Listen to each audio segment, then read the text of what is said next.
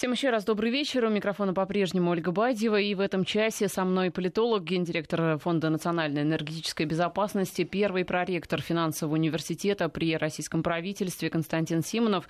Константин Васильевич, здравствуйте. Добрый вечер.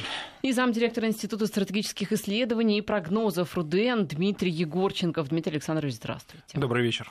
Ну, очень хорошо, что вы все успели на эфир, несмотря на предупреждения, которые мы делаем, но некоторые их игнорируют, о том, что в столице репетиции репетиции парада, и, в общем, движение затруднено, и вы э, все оперативно сделали. Как мы могли? Конечно, ну, да. что вы. Это очень приятно. Мы э, будем обсуждать э, международные вопросы. Ну, главное сегодня это встреча Владимира Путина и президента Турции Реджепа Таипа Эрдогана, которая, кстати, началась э, с шутки российского лидера.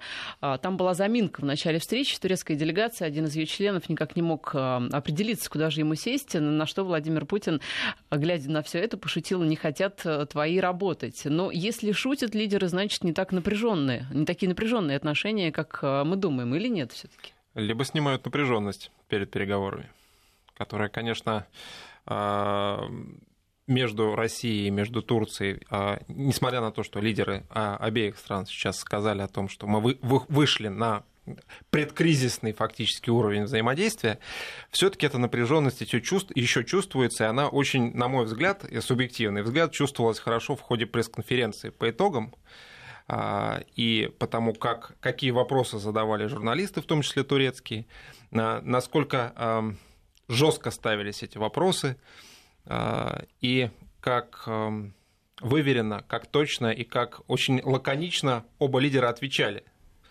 вот, так что думаю, что процесс а, восстановления отношений начался, но это еще только начало процесса. Ну, действительно, никто не отрицает того факта, что э, противоречия между Россией и Турцией, они есть, и они постоянно проявляются. Ну, возьмем ситуацию в Сирии, которая сегодня тоже достаточно активно обсуждалась. Вы знаете, например, что Турция предъявляла не так давно российской стороне претензии, скажем, что мы поддерживаем э, курдские вооруженные подразделения э, в Сирии, что наше Министерство обороны опровергало. Э, есть, мы знаем, очень непростые вопросы по снятию экономических ограничений. Напомню, что мы после известных событий ноября 2015 года ввели ограничения на поставку Э, достаточно большого количества э, сельхозпродукции из Турции, и постепенно эти ограничения снимались. Эрдоган, кстати, не так давно, как мы знаем, был в России. Я помню, тогда э, перед его визитом были сняты ограничения, реанимированы были ряд там, продукции, салаты, брокколи, э, еще что-то из Турции. Но остался вопрос, который уже все знают, россияне, вопрос о помидорах.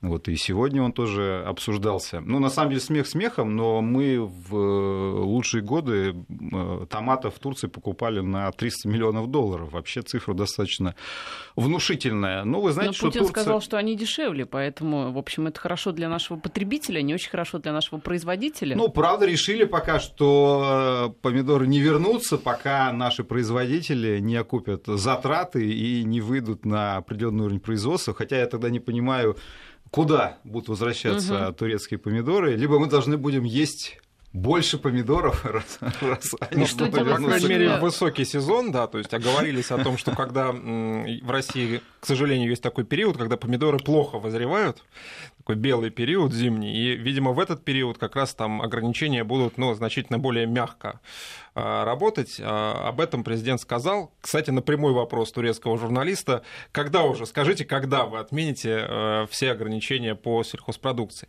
А Это, вот что кстати, интересно, да. кстати, будет с российскими производителями, которые, ну хорошо, они отобьют кредиты, да, они а, выйдут в ноль, условно говоря, а дальше-то им что с помидорами с российскими делать? Они, ну, дороже будут, да, по себестоимости, чем турецкие, и турецкие их в силу э, цены вытеснят все равно?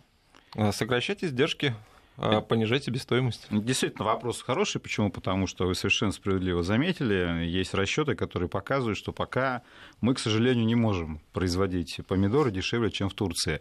Э, это при том, что у нас э, достаточно дешевая электроэнергия, но просто ну, мы понимаем различия в климате, и нам приходится использовать и теплицы, и, соответственно, электроэнергию для того, чтобы помидоры эти выращивать. Но тут, я думаю, что пути два. Один э, путь, э, мы только что сказали, сокращать издержки нашим производителям. Второй путь э, каким-то образом сохранять ограничения, возможно, не просто запреты, а какие-то другие способы ограничения поставок турецких помидоров в Россию, потому что в целом мы знаем, что наше правительство постоянно говорит, что мы хотя и, в общем-то, и ждем, что рано или поздно нам придется контрсанкции отменять, это касается европейских поставщиков, но, тем не менее, мы должны сделать все, чтобы наши сельхозпроизводители, которые уже вложили деньги и рассчитывали на то, что контрсанкции быстро не будут сняты, они не пострадали. Поэтому я думаю, что здесь какой-то компромисс будет. Но возвращаясь к теме наших отношений, я напомню, что хоть турецкий журналист и спрашивал про помидоры, мы помним, что Турция не так давно наложила ограничения на наши поставки. Это касается зерна, это касается подсолнечника, и эти, кстати, ограничения даже более серьезны для нас, чем турецкие помидоры. Вот там потери могут превысить миллиард долларов в год, поэтому у нас действительно есть взаимные, в том числе экономические претензии, но тем не менее, все равно я считаю, что наши отношения с Турцией это хороший пример того, как, казалось бы, безнадежную историю можно за год буквально все-таки развернуть, и несмотря на наличие политических, экономических трудностей, тем не менее, э, все-таки общение гораздо более э, становится э, ну, компромиссным, и это уже хорошо. Ну вот вы говорите, что мы, скажем так, взаимозависимы, а здесь можно выделить э, кого-то, кто более зависим в этих отношениях, либо у нас как раз вот такой пример взаимовыгодного сотрудничества, что, в общем, наверное, редко бывает, да, между странами? Ну, полностью взаимовыгодное сотрудничество, наверное, не бывает действительно никогда. А Турция в значительной степени зависит а, от российской экономики, скажем так, от того, насколько российская экономика открыта, с одной стороны, для турецких товаров, с другой стороны, насколько, ну, скажем, например, российские туристы а, создают загрузку турецких Насколько отелей. Это очень важная они история. Ездят в Турцию? Да? Не говоря уже о том, что там стратегические проекты, такие как а, ядерная энергетика, а, это же на самом деле серьезный для Турции рывок в будущее. И Турции было бы крайне невыгодно, если бы этот проект был а, заморожен. А, отдельная тема энергетика классическая, а, Турция в очень большой степени зависит от поставок российских энергоносителей а, и газа, а, и газа, и, и нефти, и, и угля, да, то есть там по, по, всем, по, по всем показателям очень высокие, эм, высокая доля зависимости энергетической. Конечно, мы понимаем, что ни одна экономика не может э, функционировать без этой энергетического мотора такого, да, поэтому Турция эм, воленс ноленс, что называется, должна сотрудничать с Россией. А реальных перспектив сейчас переключиться на другого поставщика энергоносителя у Турции нет, как бы она этого не хотела. Ну, то есть мы, в общем, ну, должны как-то сохранять хорошие отношения, это в взаимных интересах, но ведь здесь есть еще момент такой политический, потому что кроме экономики, это все понятно, деньги деньгами, но ведь есть еще и а, поддержка политическая, в том числе по различным важным вопросам и болезненным даже вопросам для, в том числе и той же Турции. Я имею в виду сейчас э, Сирию, например. Здесь как дела? Что касается Сирии, это тот пример той ситуации, когда наши позиции, а, в общем, а, как бы это ни казалось, а, со стороны не вполне сходятся. У нас разный взгляд на целый, на целый такой большой клубок вопросов, э, связанных с Сирией. Это касается и курдского вопроса, это касается и политического урегулирования, и касается и будущего режима Башара Асада, и целой э, истории, да, и беженцев это касается. Но при этом э, мы видим, что даже в рамках того же Астанинского процесса идет, есть попытка взаимного сближения. Есть попытка нащупать этой, в этих сложных противоречиях что-то общее, да, какое-то единство противоречий, что называется, которое может привести там, к позитивному синтезу позиций, скажем так, и нахождению взаимоприемлемых, как принято говорить, развязок да, по, по этим сложным вопросам. А, что касается, еще я бы отметил вопрос, а, связанный с позиционированием Турции себя как региональной державы, в этом смысле ее взаимоотношения с Европейским Союзом. А, без сомнения, Турция использует Россию, использует Москву как некий дополнительный козырь в игре со своими европейскими партнерами. А, что самое любопытное, сейчас эта тактика стала распространяться и на линию взаимоотношений Турция-НАТО. Вот. А все разговоры о укреплении военно-технического сотрудничества, о закупке тех или иных комплексов, они как раз нам говорят о том, что Турция понимает все риски, связанные с стопроцентной привязкой своих служб безопасности, систем безопасности армии исключительно к натовским механизмам. Турция хотела бы все-таки получить чуть большую самостоятельность. Вот, кстати, нам пишут, что турецкие помидоры не очень вкусные, как трава. А российские? Ну, вы знаете, российские, смотря какие. Вот э, если из наших южных регионов выращенные в сезон, то очень вкусные. А если вот тепличные, то, конечно, хотя вы говорите, что энергия, что энергия у нас да, дешевая, но, видимо, субсидировать предлагают э, наших сельхозпроизводителей вместо того, чтобы с Турцией договариваться. Ну, и... я, собственно, и сказал, что какие-то формы поддержки э, нашим правительством, нашим производителям, так что здесь э, какие-то все равно ограничения сохранены будут. Ну, а что касается вот э, политической составляющей и позиционирования Турции как региональной такой дер... сверх даже державы, вот помните эту всю историю и с нашим бомбардировщиком, да, вот и с а, вот такое ощущение, что некое сумасшествие Эрдогана какое-то, да, как будто он несколько потерялся вообще в окружающем мире. А, прошли у него вот эти вот замашки? Вот сейчас Эрдоган как себя позиционирует? Он а, чего хочет? Ну, действительно, вы справедливо заметили, что Эрдоган, ведь он поссорился фактически со всеми своими соседями, и я думаю, что он э, постепенно все-таки осознает, что такой стиль э, вряд ли Турция способна выдержать, несмотря на то, что это достаточно динамично развивающаяся страна и в экономическом плане, и в демографическом плане. Но такого рода конфликты, которые у него были, это касается, ну, фактически действительно всех, абсолютно всех соседей, он со всеми умудрился рассориться, и мне кажется, что сейчас он, по крайней мере, пытается эти отношения как-то разблокировать. Это касается и нас, это касается и Израиля. Вот. Э, с Европой, как мы уже заметили, тут как раз сложности пока Э, остаются, но это, я согласен, повышает и необходимость партнерства с э, Россией для того, чтобы это активно использовать. Это, кстати, касается и энергетики, потому что э, ведь когда мы говорим про энергетическое сотрудничество, речь идет не только об атомной станции Акую, хотя абсолютно согласен, что Турция гораздо больше в этом проекте заинтересована, чем Россия, потому что мы должны взять на себя полностью инвестиционные расходы 22 миллиарда долларов. А окупать мы эту станцию будем за счет продажи электроэнергии. То есть в этом плане Турция, она даже не вкладывает никакие средства в это строительство. Э, в этом плане, конечно, она заинтересована в том, чтобы проект разблокировать. Но я имею в виду также и проект известный турецкого потока, потому что турецкий поток, если он будет реализован в две нитки, э, одна нитка уйдет непосредственно для потребностей самой Турции, а вторая нитка планируется, что по этой нитке газ пойдет дальше в Европейский Союз. Это касается Греции, Болгарии, балканских стран. Есть даже идея строительства газопровода Итиджай через территорию Греции с выходом на итальянский рынок, соответственно, тоже через Турцию.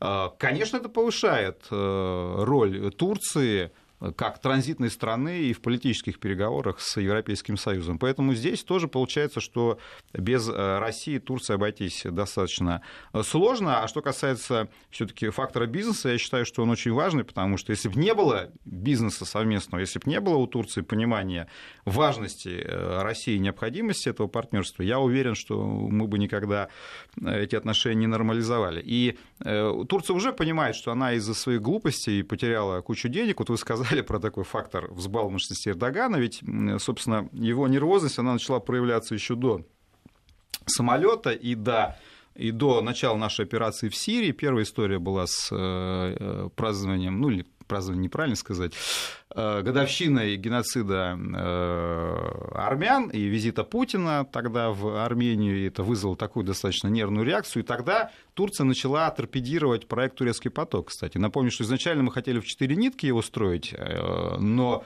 Турция стала вставлять палки в колеса, и тогда родился проект «Северный поток-2». Мы перенесли две нитки на север. Турция уже тогда поняла, что она просто на ровном месте по глупости своей политической потеряла половину мощности. Это, это реальные деньги, это и политическое влияние, кстати, на Европу, о чем мы сказали. Вот результат. Вот результат э, эмоций в политике. Я надеюсь, что Эрдоган это тоже уже просчитал. Ну а вот эта э, нервозность Эрдогана, она с чем связана? С, с страхом потерять э, позиции, своей власть? чем нервозность связана? Да, вы знаете, Эрдоган ведь приходил к власти под лозунгами «ноль проблем с соседями», и довольно долго успешно осуществлял эти лозунги, у него это получалось, и именно такая позиция политическая способствовала а, в очень большой мере успехам турецкой экономики и тем, тому росту экономическому, который в Турции наблюдался там десятилетия. А, Эрдоган, видимо, немножко не рассчитал на моменте 2011 года, на эйфории от волны арабских революций, арабской весны. Он сделал ставку на то, что в хорошем смысле конкурирующий режим э, в Сирии будет этой же волной арабских революций сметен. А, и конкурирующий заменен... в чем? конкурирующие в очень многих вещах. С одной стороны, э, я к этому потихонечку подхожу, да, там, если мы берем э, длительные планы, например, такие геоэкономические, э, транзита китайских товаров в Европу, да, шелковый путь, например. Там же, в общем, были размышления на тему того, Турция должна стать вот этой точкой входа китайских товаров и дальнейшей переброски их в Европу, или, или может быть, Сирия могла бы стать. А, там стоит вопрос о углеводородах тех же, о Восточном, Среди... о Восточном Средиземноморье, о добыче углеводородов там. А, стоит вопрос и чисто промышленного а, соперничества между Турцией и а, Сирией.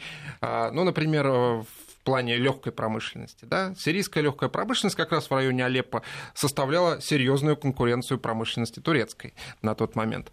А, видимо, на этапе 2011 года Эрдоган подумал, что могло бы, а, было бы очень даже неплохо такого конкурента, ну, на взлете, что называется, подбить. А, но оказалось, что так просто проблема не решается. Эрдоган при этом уже политически втянулся за счет поддержки оппозиции, за счет всех резких заявлений, которые он сделал в отношении сирийского лидера, в отношении всей ситуации.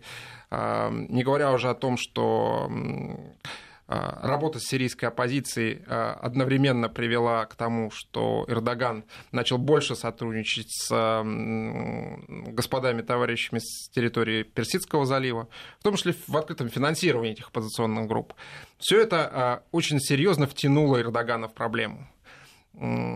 А сейчас оказалось, что из проблемы нужно выходить. Из нее нужно выходить, потому что она начинает дестабилизировать саму Турцию. А результаты референдума турецкого показали, что вот да, поддержка, да, да последнего по... референдума, угу. что поддержка у Эрдогана, конечно, есть, но не такая значительная, на которую он хотел бы рассчитывать. Ну, там вообще такое ощущение, что просто 50 на 50. Ну, сколько там, 52 ну, так и... там и получилось, да, да. Было, 50 на 50. Было.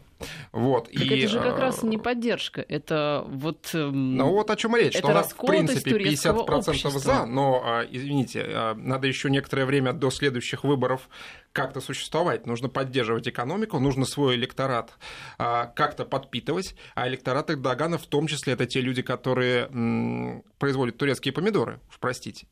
Э, именно поэтому так активно эта тема проталкивалась. А, и Эрдоган пытается... А, ну не говоря уже о том, что вот эти транзитные пути китайских товаров, это очень дорогой проект, и Турция а, сможет на нем подняться, очень хорошо подняться, это будет серьезным драйвером турецкой экономики. А, он будет возможен только в том случае, если Турция будет стабильна, у нее не будет проблем с соседями, у нее не будет проблем внутренних, в том числе на юге страны, в том числе в курских регионах. А если все будет хорошо с экономикой, то логично все будет хорошо и с поддержкой Эр- Эрдогана. Чем больше денег, тем больше поддержка именно так, именно так. действующего президента. Кстати, по поводу э, расколотости турецкого общества на две части, э, действительно, вот можно говорить о том, что сейчас положение Эрдогана настолько не... Ведь с одной стороны, да, полномочий у него стало больше после этого референдума. А с другой стороны, ведь результат 50 на 50 говорит о том, что лодка-то раскачивается. Нет, но очевидно совершенно, что Эрдоган создал дополнительные проблемы и с курдами, э, и это ясно. И, как вы помните, не так давно была попытка военного переворота в Турции, что, конечно, тоже отражает безусловно то, что часть, серьезная часть военной элиты, политической элиты, она Эрдогану не доверяет. Вот. И то, что продолжаются, кстати, активно чистки сейчас э, в Турции, вы знаете, там людей увольняют из госслужбы, из университетов. Это в лучшем случае э, увольняют. Ну, согласен, в лучшем случае. Но, как вы понимаете, это тоже стабильности не способствует, потому что эти люди так или иначе к какому-то реваншу будут готовиться. Поэтому Эрдоган тоже прекрасно понимает, что действительно его, казалось бы, политические успехи, укрепление э, его режима достаточно шаткий э, процесс, и пытаясь репрессиями вернуть контроль за той же армией, тут тоже э, вопросов достаточно много, как эта ситуация развернется через какое-то время. Там ведь и смертную казнь он собирается ввести, ну, если все-таки решится на этот шаг, э, там ведь Евросоюз против, э, хотя в Евросоюз вроде бы Турцию никто не будет принимать в ближайшее время, но, тем не менее, этот вопрос тоже собирается вынести на референдум. А, что касается амбиций Турции, ведь амбиции это все-таки большие, и экономические, и политические амбиции большие, большие. И возвращаясь к взаимоотношениям России и Турции, а, вот для России хороша такая, хорош такой амбициозный партнер? Ну, амбициозный пар... в амбициозном партнере, наверное, нет ничего плохого. Вот. А, другой вопрос, что амбициозный партнер должен быть рациональным. Тогда с ним можно работать. Если он а, действует под влиянием семиминутных каких-то пришедших в голову мыслей и идей, это уже не самый хороший партнер. Но Эрдоган хоть и импульсивен, но, как мне кажется, очень четко отдает себе отчет, где эта импульсивность допустима, например, в отношениях с Евросоюзом, которые действительно не ждут Турцию там сейчас. Там можно проявлять импульсивность, там можно показывать себя ярким и смелым политическим деятелем, который способ на жест... способен на жесткие заявления в отношении там, европейских элит, например. То есть такой турецкий Трамп. Да, но надо понимать, что эти заявления, они все равно, как бы, они, Европа их слышит, но они все равно и без этих бы заявлений вели себя ровно так же по отношению к Турции. Турция сейчас в Евросоюзе совершенно не нужна. Вот как, как часть Евросоюза. Но если бы не, рычаг вот этих с мигрантами, то, наверное, вообще бы особо Турцию не слушали. Ведь все-таки э, такой вот э, шантаж мигрантами это существенный вопрос. А, да, шантаж с мигрантами а, турецкая сторона тоже использует. А, пока у нее такая возможность есть. То есть не только транзит э, товаров китайских, да, но и транзит мигрантов через Турцию. Ну да, товаров и эм, бесплатной рабочей силы, скажем так. Вот, но эм, Эрдоган в этом смысле, он, как мне кажется, он делает работу над ошибками. Все же делает работу над ошибками. А, именно поэтому а, сегодня в Москве прозвучало, что, например, территориальную целостность Сирии Турция признает. Ну а мы пока сделаем паузу на новости и вернемся в эфир. Возвращаемся в эфир. На студии политолог, гендиректор Фонда национальной энергетической безопасности Константин Симонов и замдиректора Института стратегических исследований и прогнозов РУДН Дмитрий Егорченков. Мы э, говорим о взаимоотношениях России и Турции, в том числе не только, кстати, об этом. Вот э, помидоры помидорами, а ведь еще вопрос-то про турецких э, рабочих, которым в свое время тоже экспорт запретили в свое время, там с визами была история целая. Так вот сейчас вроде бы, да, по по там, сообщениям Аркадия Дворковича, визы для турецких рабочих останутся, а, но они все равно после получения виз смогут работать в России. Ведь когда все это случилось, то там что-то в районе 50 тысяч работников остались без, без работы, турецких, да, они на стройках в Сочи работали. И а, вообще Москва-Сити, по-моему, тоже турки строили. Это ведь тоже такой рынок. Что, что здесь? Какие-то подвижки будут? И нужны ли они нам? Нет, ну, турецкие компании строительные достаточно активно на российском рынке присутствовали. Вы абсолютно справедливо э, говорите. И, конечно, для них это довольно значимый и емкий рынок. И я думаю, что, конечно же, Турция крайне заинтересована, чтобы вернуться в российские проекты. Тем более, что у нас есть ряд амбициозных историй. Ну, Вы мы про... знаем, ну, например, про Москву. Мира? Ну, про Москву. Почему? Например, э, то, что происходит со сносом пятиэтажек.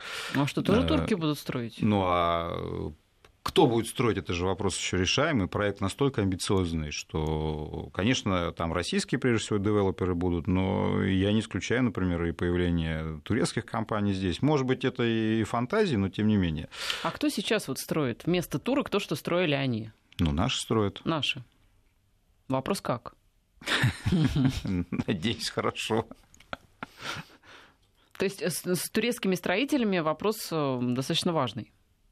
Но он, он тоже важный, прежде всего, скорее для турецких, конечно же, строителей, потому что у нас был период достаточно э, неплохого, можно сказать, строительного бума, и в этом плане я думаю, что турки вернутся на наш рынок и определенную какую-то нишу найдут, и я думаю, что это, в принципе, и нашим интересам тоже соответствует.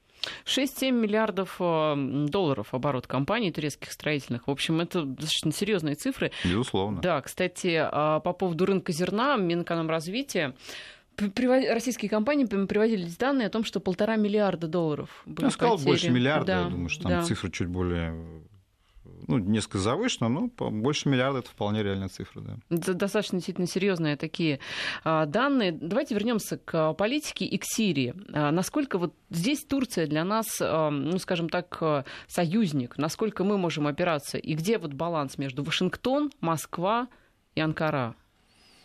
Ну, начнем смотреть на эту ситуацию из Анкары. Эрдоган пытается лавировать между позициями Москвы и Вашингтона. Может быть, даже в какой-то степени выступать э, таким посредником э, между Москвой и Вашингтоном, таким негласным посредником, скажем так. Потому что, с одной стороны, э, нужно хорошо в себе понимать, что действительно Турция это основной партнер э, Соединенных Штатов в регионе с точки зрения военной силы. Это член, страна-член НАТО, страна с э, очень серьезной силой внутри НАТО, да, очень, очень серьезной военной силой внутри НАТО. Это такая удаленная рука э, НАТО в регионе фактически. А с другой стороны, мы видим, что не все, далеко не все пожелания турецкой страны в рамках американской позиции учитываются безоговорочно а те взаимоотношения, например, которые сейчас есть у уже текущей администрации Соединенных Штатов и, например, у э, сирийских курдов, очень сильно раздражают Анкару а, мягко скажем, раздражают. А, и а, те пожелания Турции по решению курдского вопроса в Сирии, например, которые, которые, в общем, вполне прозрачно были видны, об этом в Турции говорили много, они с Вашингтоном, ну, фактически отметены сейчас. А, в этом смысле Анкара пытается смотреть на Москву а, и а, договариваться с Россией там, на каких-то да, вопросах. С другой стороны, на Россию Анкара пытается давить как раз обратно, обратным ходом, что называется, вот, через взаимоотношения с Соединенными Штатами.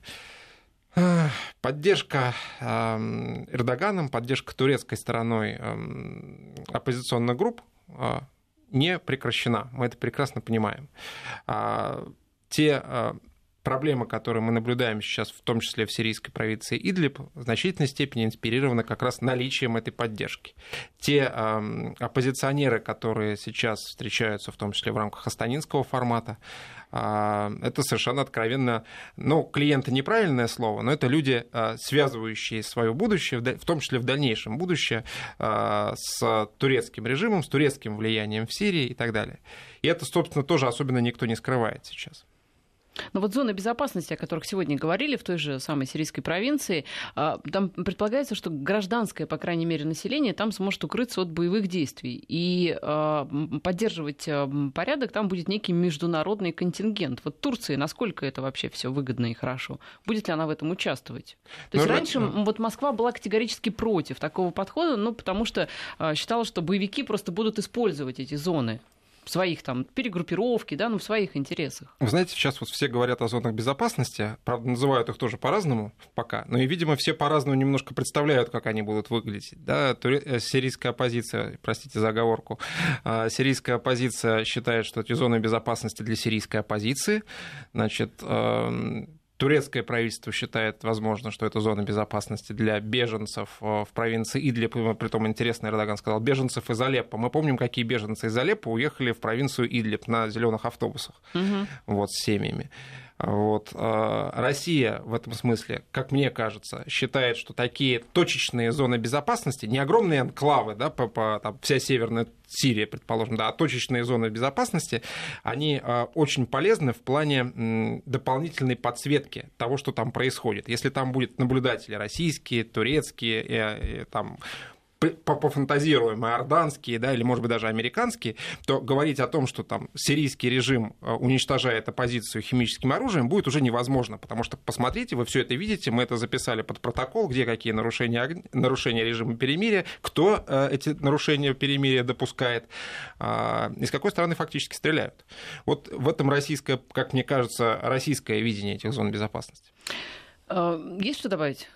Ну, я бы сказал следующее, что несмотря на то, что факт переговоров наших по Сирии очевиден, и в этом году была, скажем, встреча руководства генеральных штабов России, Соединенных Штатов и Турции. Все это факторы позитивные, однако я абсолютно согласен с тем, что, конечно же, наши позиции по Сирии достаточно сильно расходятся, и наши интересы различные. Это огромная проблема, и э, это довольно ясно. Эрдоган э, по-прежнему делает ставку все-таки на демонтаж э, правительства Асада. Он это и не скрывает, и более того, он даже трактует некоторые фразы Путина так, как ему хочется. Ну, вот известная история, как и в турецких СМИ она достаточно активно была, что Эрдоган на ну, теперь же предпоследней встрече с Путиным услышал у Путина, что Путин сказал Эрдогану, что он не является адвокатом Асада, и тут же это было так интерпретировано, что Россия чуть ли там не готова, извините за грубое слово, сдать Асада, э, но очевидно совершенно, что Путин это не пойдет. Но тем не менее у Эрдогана это желание есть, и он будет продолжать игру против Асада. Э, Дмитрий справедливо заметил, что то, что Турция продолжает поддержку ну, как у них там называется, демократических сил, у нас называется а, оппозицией э, э, сирийской. Ну, мы понимаем, о ком идет речь, э, это очевидно. И Турция продолжает, кстати, поддержку и финансовую террористических организаций в этом регионе. Собственно, через турецкие порты скажем, как была отгрузка нефти, которую добывают исламские террористы и на территории Сирии, и на территории Ирака, так это все и продолжается. То есть весь этот бизнес идет э, при прямом посредничестве Турции. То есть через Турцию осуществляется транзит и нефти, и культурных ценностей. То есть весь тот бизнес, которым занимаются исламские террористы, назовем их так, на территории э, Сирии и Ирака, все это делается при э, протекции Турции. Это достаточно очевидно. Никуда эти все истории не делись.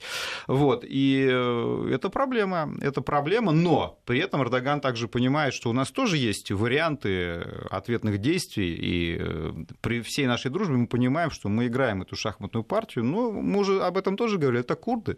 Это курды, и вопрос, э, скажем, Курдистана, это очень болезненная тема для Турции, достаточно поднять вопрос там, о создании того же независимого Курдистана, о чем много говорили, это будет настоящей катастрофой для э, Турции. Эрдоган это все прекрасно понимает. Но вот э, что касается Асада, а какой бы хотела вообще Турция видеть Сирию? Ну вот в, в, провинции в, Турции. Вот никакое это главное слово, то есть чтобы Сирии вообще не было как государства. Ну, это, э, в идеале, это в идеале, в идеале, но действительно сильный сильный правитель Турции во главе, конечно, Сирии не не нужен. Но хорошо, правитель, который, которого там назначила администрация Вашингтона, условно говоря, это лучше? Ведь Нет, тоже ну... не очень понятно, как он будет себя вести. Э, тут вопрос более сложный. Почему? Потому что, э, вот скажем, отец Асада, можно сказать, что он был достаточно большим другом Соединенных Штатов. Это тоже интересная история, связанная с тем, что отец Асада был гораздо большим диктатором, чем его сын. Но никаких претензий к нему не было со стороны Соединенных ну, Штатов ну, просто, и Европы. Видимо, другие были правители у Соединенных Штатов. Нет, ну это известная история, что тогда они были дружили, он был полезен и закрывали глаза на то, что он там, в общем-то, вытворял вытворял. Вот. Э, в этом плане я хочу сказать, что такой вариант Турцию, на мой взгляд, не вполне, конечно, устроит, э, что там с Соединенными Штатами договорились, и, и ладно. У них своя игра, и, конечно, они заинтересованы в том, чтобы в идеале Сирии как э, государства не было, и она осталась там какой-то, ну вот, Дмитрий более радикально выразился провинции Турции. Да, да проблема в том, что свято место пусто не бывает. Если не будет Сирии, будет что-то другое. А что? Это, в общем, очень непредсказуемо. И не факт, что это будет что-то лучше, чем Сирия. Но, по крайней мере, в глазах Турции погода. И вернемся. Мы возвращаемся в эфир. Я напоминаю, что у нас э, в студии замдиректора Института стратегических исследований и прогнозов РУДН Дмитрий Егорченков и гендиректор Фонда национальной энергетической безопасности Константин Симонов. А, мы говорили о переговорах Эрдогана и Владимира Путина, но давайте не будем забывать, что Сочи, вот он практически такой центр, переговорный центр вообще в последние дни. Мало того, что там Формула-1 активно, там финал Кубка России, там тепло и прекрасно. Там еще состоялись э, переговоры Путина с Ангелой Меркель, которой не было. Что вы смеетесь? Не, ну, сказали, переговорный центр, кубок да. вспомнили, кубок, вы знаете, дракой закончится, так что там переговоры специфические оказались. Ну, вы знаете, это не сдержали эмоции, это вот как Эрдоган, не все умеют Это плохой пример для политика. Ну, не все умеют сдерживать эмоции. Так вот, а, с Ангелой Меркель накануне состоялись переговоры, она два года не была в России, вот а, приехала и решила лично встретиться с Владимиром Путиным, и там же а, состоялся телефонный разговор Путина и Трампа. И, в общем, в Кремле Кремле все эти переговоры называют, называют практически одним словом конструктивно. Конструктивно, конструктивно. Вот если выстроить вот такой круг или кривую, да, такую траекторию нашего взаимодействия с окружающим миром, ведь, по сути, США, Германия — это такие вот ключевые точки. Какая картинка вырисовывается? Знаете, хотел бы прежде всего сказать, что вот эти все последние контакты в очередной раз нам дают понять, насколько сильна международная изоляция России, вот, насколько она прям вот взяла Россию за горло, это международная изоляция, о которой так любили говорить еще некоторое время назад. А, оказывается, а что... Она? Ну вот вы, вы помните, да, в конце еще прошлого года мне говорили, что там, там, американская администрация прежде всего говорила, что Россия изолирована, что значит, международ... нужно вести дело к международной изоляции России. Но вот по факту оказалось, что изоляции это никакой нет. Более того, а, еще новая американская администрация не, а, фактически еще не оперилась, а, а ситуация меняется уже очень быстро. Уже один за другим идут сначала, вот, ну, в данном случае, телефонные контакты двух президентов, а уже Ангела Меркель лично приехала что называется. Лично приехала переговорить, хотя раньше, видимо, ей таких команд не поступало, и она не ехала. Не, несмотря на то, что бешеное давление изнутри э, германского бизнеса шло на угу. Ангелу Меркель в том числе, потому что необходимо выстраивать отношения с Россией, необходимо возвращать их на какой-то приемлемый уровень. Вот. Э, я уже не говорю о том, что э, Ангела Меркель, ну, если мы там вот на нее, да, сейчас фокусируемся немножко, она же, а, без сомнения, использует этот контакт в своих внутриполитических целях. Ну, у нее выбор. У нее скоро, выбор да. на носу, да. А, у нее двадцатка на носу и председательство Гамбурге, Германии да. в двадцатке. А, ей просто крайне необходимо показать, что переговоры и во-первых, с президентом российским, во-вторых, отношения с Россией начинают восстанавливаться, начинают в том числе благодаря именно вовремя таким своевременным и правильным шагам самой Ангелы Меркель. Да? Но э, мы понимаем, что она может действовать в очень узком коридоре. И этот узкий коридор ей, очевидно, совершенно дается из Вашингтона. А, по Но знаете, ощущение, что коридор-то расширили, потому что вот сегодняшнее заявление э, Тиллерсона, госсекретаря США, что э, следующая приоритетная область – это возобновление взаимодействия с Россией. То есть это один из приоритетов Вашингтона, заявил Тиллерсон. Ну, собственно, и визит Тиллерсона был достаточно благоприятный, как первый э, визит нового госсекретаря в Россию, и хотя многие говорили, что там не было каких-то суперпрорывов, но сам факт уже нормального разговора о возможном будущем, он достаточно важен. Э, три года мы находимся в ситуации сверхжесткого противостояния с Западом, э, это довольно солидный срок, и мне кажется, что сейчас самое главное заключается в том, что мы движение навстречу друг другу начали делать. Вот, то есть в этом плане, мне кажется, что, как там принято говорить, низшую точку э, мы все-таки прошли. Я в это дно, искренне как верю. Дно, да, да, да. Надеюсь, Пробили что это дно, будет да, не... вверх. Нет, не будет, как вот с известными экономическими прогнозами, когда мы дна все достигали, достигали. А Надеюсь, а что действительно от дна мы по-настоящему оттолкнулись, э, потому что на самом деле и мы, и Запад устали от этих трех лет, это достаточно очевидно.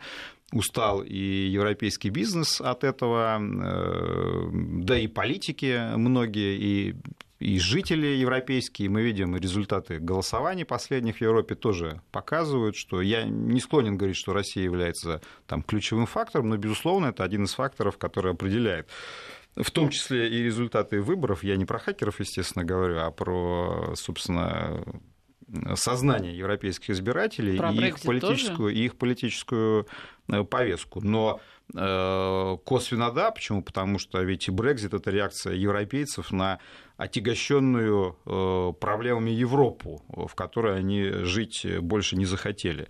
Вот, а отягощенная проблемами, это в том числе, понимаете, когда вы Россию делаете угрозой для себя, а там ряд других государств считаете э, позитивными э, партнерами, тоже Украину, например. Помните, как Голландия голосовала по Украине, тем не менее это не помешало голландским политикам э, все равно там в ассоциацию вступить. Правда, ну, действующая власть в Голландии продлила полномочия, но тем не менее. То есть мы видим все-таки усталость от этой конфронтации, она есть.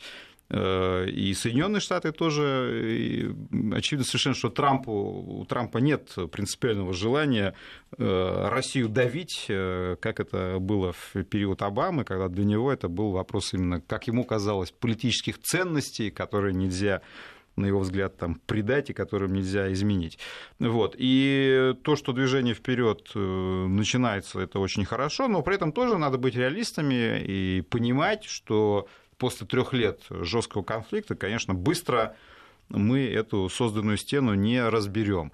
Вот. И тут есть ряд очевидных вопросов. Это было видно и по визиту Меркель. Та же Украина, те же Минские соглашения. Вот та же Украина. Э, от нее тоже уже устали европейцы, потому что они понимают, что они вроде как взяли на себя ответственность, усыновили этого политического ребенка, а он начинает безобразничать, и чего с ним делать совершенно не ясно. Но без того, чтобы по Минску-2 не, не было прогресса, мы понимаем, что мы не сможем там и вернуться к вопросу о снятии санкций и прочее, прочее, прочее. Поэтому тут достаточно нужна кропотливая э, работа по разбору этих завалов, но, по крайней мере, мы уже, мне кажется, отказались от создания новых проблем и новых завалов, что уже достаточно хорошо. То есть вы думаете, не будет э, новых, нового витка санкций? Нет, я думаю, что новых санкций не будет ни со стороны европейцев, ни со стороны Э, Соединенных Штатов, хотя э, я также нисколько не сомневаюсь, что Европа продлит режим санкций этим летом. Угу, на автомате просто. Вот вы говорите, что все устали, и мы в том числе. Ну, знаете, а вот э, Северная Корея не устала, она сколько уже, да, в изоляции, и у нее все прекрасно. И а даже... вы у жителей Северной Кореи даже... спросите. О, вы знаете, мне кажется, как это они очень питаются, сложно. Как они питаются. Вот. Вообще, тут вот некоторые фильмы выходят про Северную Корею, да. смотришь, видно, что у людей грусть в глазах. И у людей такие... просто вот, да, если посмотреть фильмы, которые снимаются изнутри Северной Кореи, там и российскими режиссерами прекрасными, то это это вообще другой мир.